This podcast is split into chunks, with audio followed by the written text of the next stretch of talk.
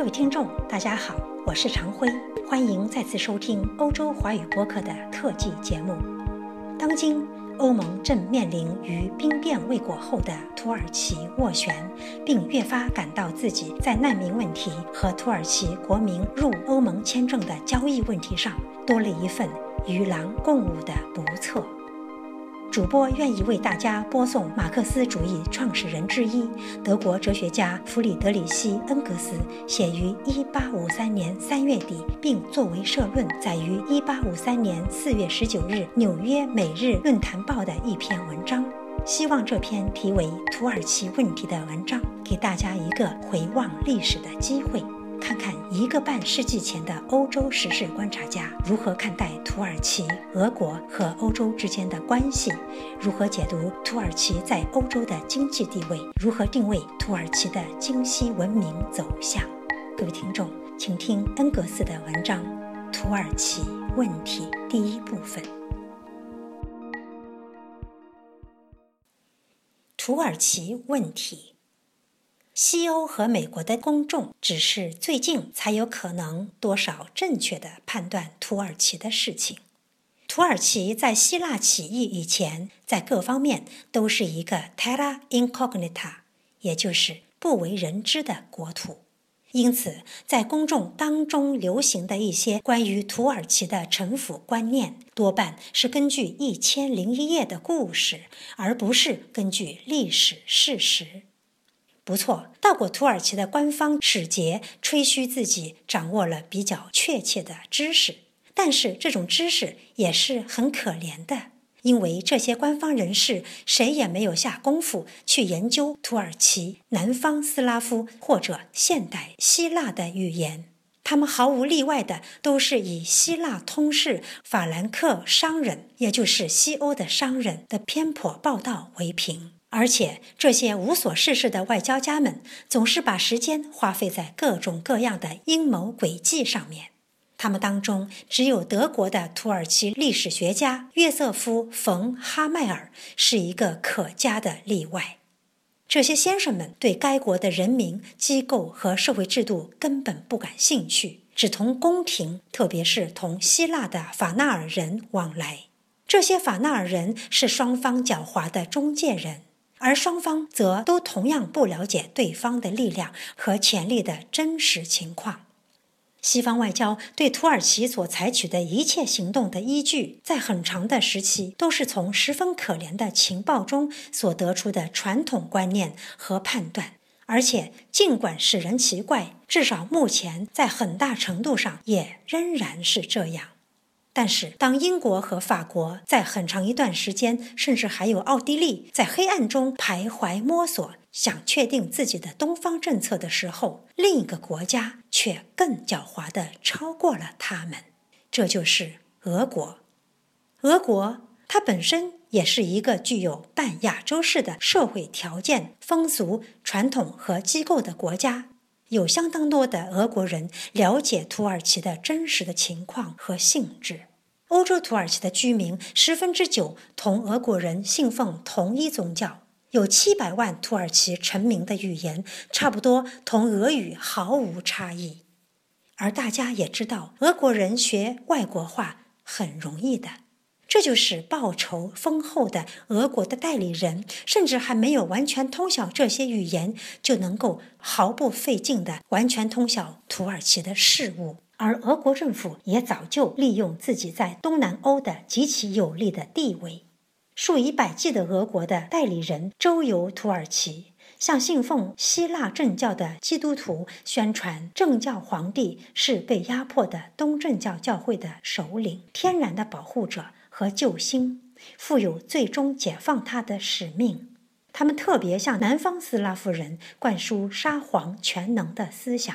说沙皇迟早要把伟大的斯拉夫种族的所有分支团结在一个王权之下，并且使他成为欧洲的统治种族。希腊教会的僧侣早就拟定了散布这种思想的大阴谋。俄国的金子和俄国的影响，在或大或小的程度上，直接促成了1804年塞尔维亚的起义和1821年的希腊起义。土耳其的帕沙无论在哪里举起反对中央政府的反叛的旗帜，从来也少不了俄国人出主意和俄国人出金钱。因此，当土耳其的国内状况问题最终把那些对土耳其的真实情况的了解，并不比月球上的人了解的更多的西方外交家们逼近死胡同的时候，战争就开始了。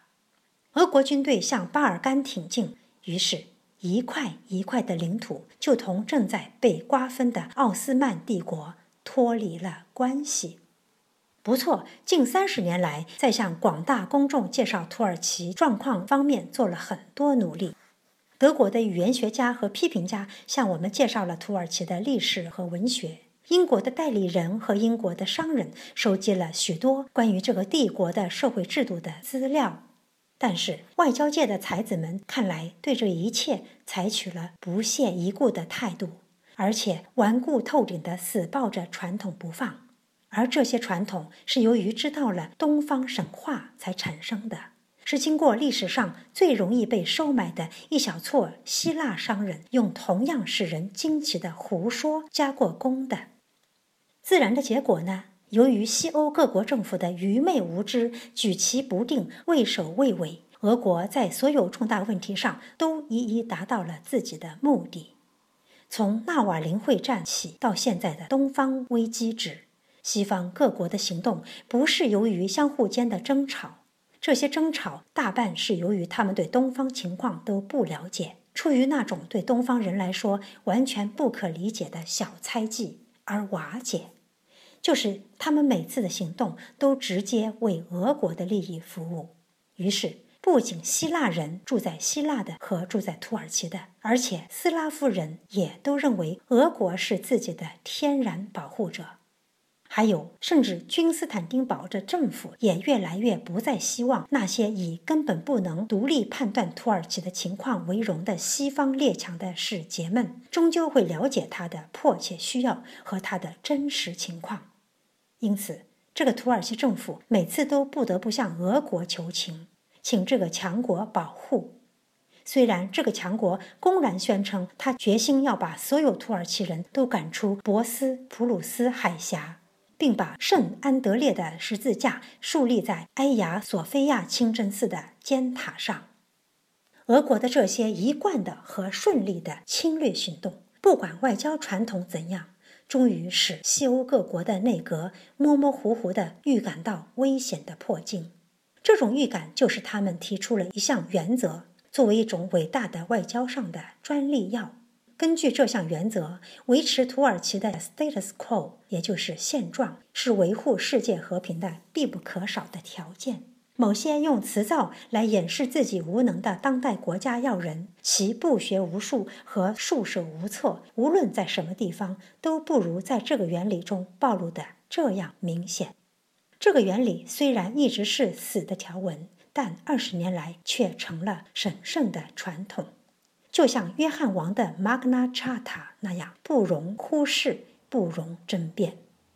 维持现状啊！当然，只是为了维持现状，俄国才挑起了塞尔维亚的起义，使希腊独立，摄取了对莫尔达维亚和瓦拉几亚的保护权，并把阿尔明尼亚的一部分把持在自己手里。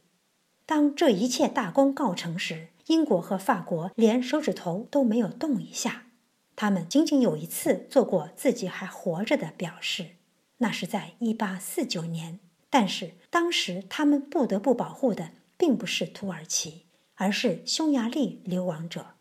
在欧洲外交界看来，甚至在欧洲的报刊看来，整个东方问题归根到底只能是：要么俄罗斯坐镇君斯坦丁堡，要么维持现状，